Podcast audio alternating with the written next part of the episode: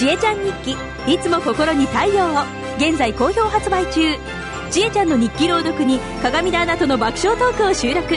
世界一詳しいちえちゃん年表に門外不出のプライベート写真も満載。ハッピーになれる CD マガジン「いつも心に太陽を」はラジオ福島スタジオ各社で税込3000円で発売中です。郵送でも受け付けています。詳しくはラジオ福島企画事業部まで。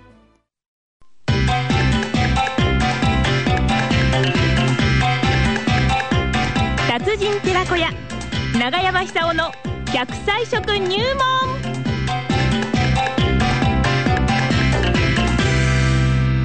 9時を回りました。この時間は、奈良浜出身、食文化史研究家、長寿食研究家、長山さんさんに100歳まで元気に生きる秘訣、ね、えー、食のお話をしていただいております。今日は何でしょうかね。長山さん、電話つながりました。長山さんおはようございますおはようございおます。はようございます。どうも元気ですね、長山さん。いやいやいやいやいやいくつになったんですか？82歳ですけども、82歳。このね暑い夏ももう、ね元気に笑いで乗り切りましたいやいや大変ですよ。この前はあの九州に行ってきましたし、九州に、はい。その次、その翌日はですね、ええー宮崎に行ったんですけども、その翌日は富山県に行きました。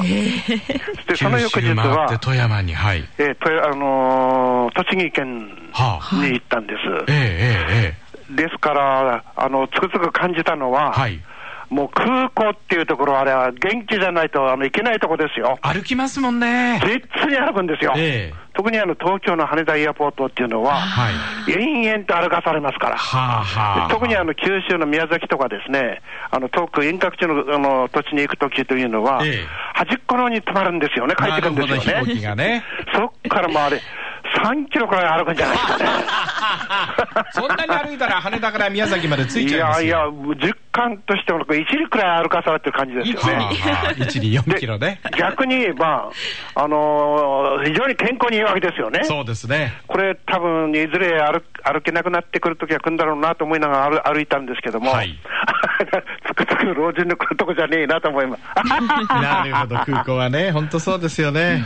しかし、そうは言ってもまた行かなくちゃならないんですよ。今度はどこですか？今度どこですか？今度は佐賀に行くんですけども。佐賀あら え まあそういうわけでですね、ええやっぱりあれですよ。あのー健康管理上手にしておけば、それはね、体力だんだん落ちてきますよ、それは。はいしかし、あの平均的な日本人に 行動的にあの同じ歩調で、同じ体力で、同じ頭を使って生きていくこと、そんな難しくないと思いますね。はいでそれで、あの最近ですね、非常にこの特にあの高齢者中心に注目されているのが、サバの缶詰なんですよ。あ、サバの缶詰ね。サバの缶詰サバ缶、はい。これが人気になってですね、ええ東京のスーパーなんては、スーパーによってなくなっちゃってるんですよ。あ僕は前から、あのこれはあるでしょう、ええ常食的な性格もありますから、いつもこう10個くらい買っておくんですけども、ええそれで食いつないでる感じですよね、今。はいはいサバ缶が大好きなんですよ。で考えてみましたらですね、あれはあのー骨なんかポリポリ柔らかくなってるでしょ？そう柔らかくなってるんですよ。丸ごと一匹なんですよ。はい。ですから非常にね、食べやすい。で、しかもあの健康にいい成分もたくさん含まれてますから、はいあれはね、もっともっと注目されていいと思いましたね。はあはあはあ。で私の食べ方のご参考まで申し上げますと、ええあの柑橘類絞って、ええあのビタミン C がなありませんからね、はい。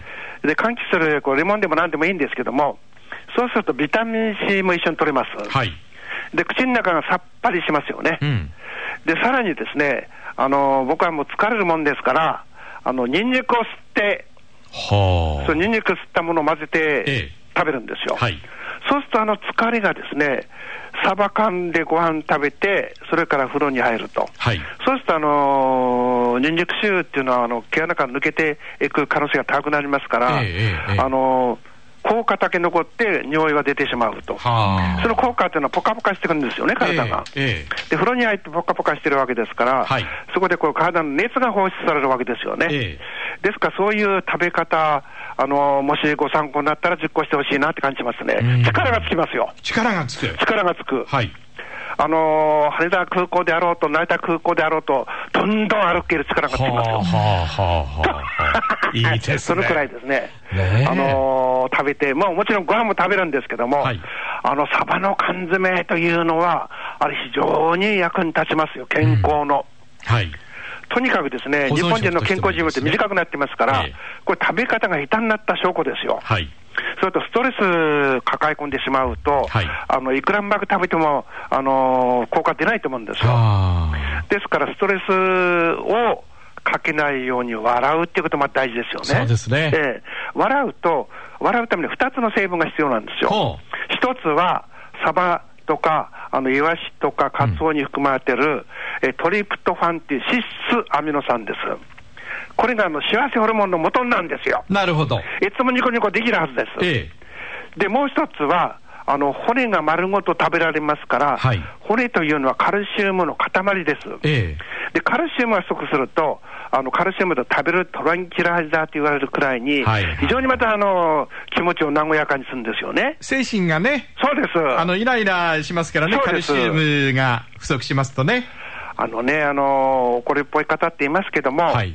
怒りっぽい方っていうのは絶対長生きできないと思いますね。なるほど。ええ。で、下手すると、タイミング悪ければ、脳の血管に負担かけてしまう可能性ありますよね。あ怒ってる時はそうですよね。怒ってる時ええ。だって怒るって戦闘態勢ですから、はい。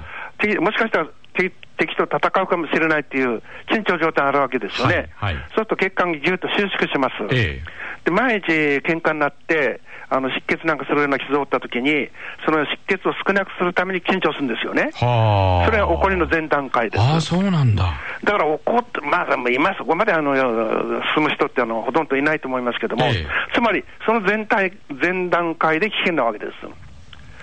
それで、しょっちゅう怒ってるような人っていうのは、あの脳出血とかそうなりやすいと言われてますよねはあはあはあ、これは怖いと思うんですよ。はい、はい。ところが、サバ缶には、あのその原因になる血栓、つまり血の塊、血血液の血の塊を、ええの発生を防ぐ、エイコサペンタイン酸って含まれてますよね。はい。で、今度はあの、えー長所を防ぐ DHA、ドコサイキサイン酸も含まれてますよね。はい。それとイライラを防ぐカルシウムも含まれてますよね。うんそれからあの幸せホルモンの原料になる成分も含まれてるわけですから、はいこれはやっぱりサバというのはですね、あの見逃す見見逃す、見逃すじゃなくて見直すべきだと思うんですよ。見直してね。これあの、サバに代表される青背の魚でもいいんですよね。そうイワシでもいいんですよ。イワシでもねええはいあのーどちらでも、とにかくね、骨がついて、骨が残ってるような魚がいいと思うんでうすね。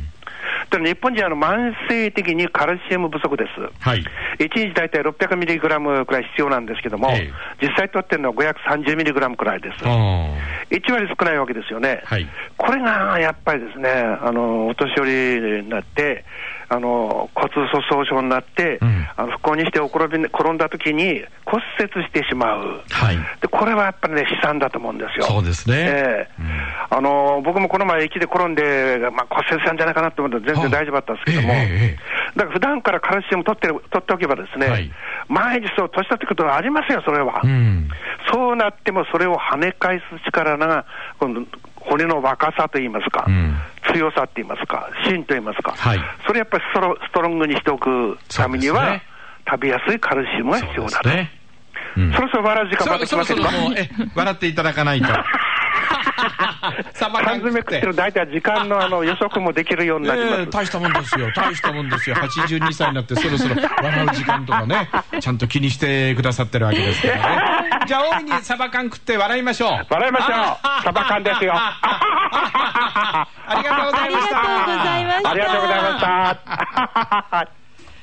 奈良浜出身食文化史研究家長寿食研究家、えー長山久夫さんにお話を伺いました。はい、えー今日はですね、えーサバ缶を食って、はい。サバ缶で元気にレモン絞って。そこにそう、レモン絞って、ニンニクをさらにすりおろすという。ねえ。いいですね。いや82歳の長山さん3年先まで仕事入ってるそうです